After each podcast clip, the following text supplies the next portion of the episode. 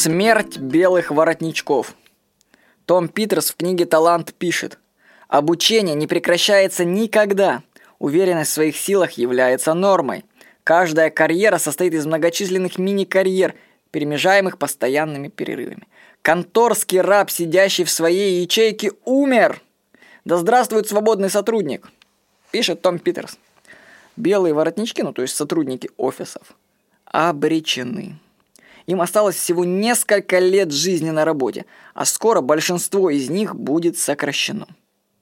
Сокращения произойдут в силу автоматизации и глобализации мира. Если функцию человека можно заменить программой, то это неизбежно будет сделано.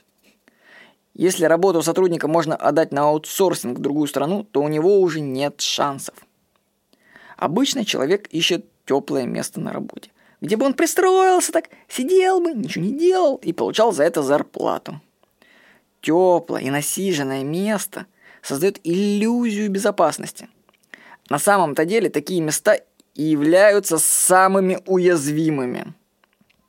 Стоит просидеть в таком теплом, уютном месте лет до 40, и все, шансов выбраться в случае чего из него уже не будет.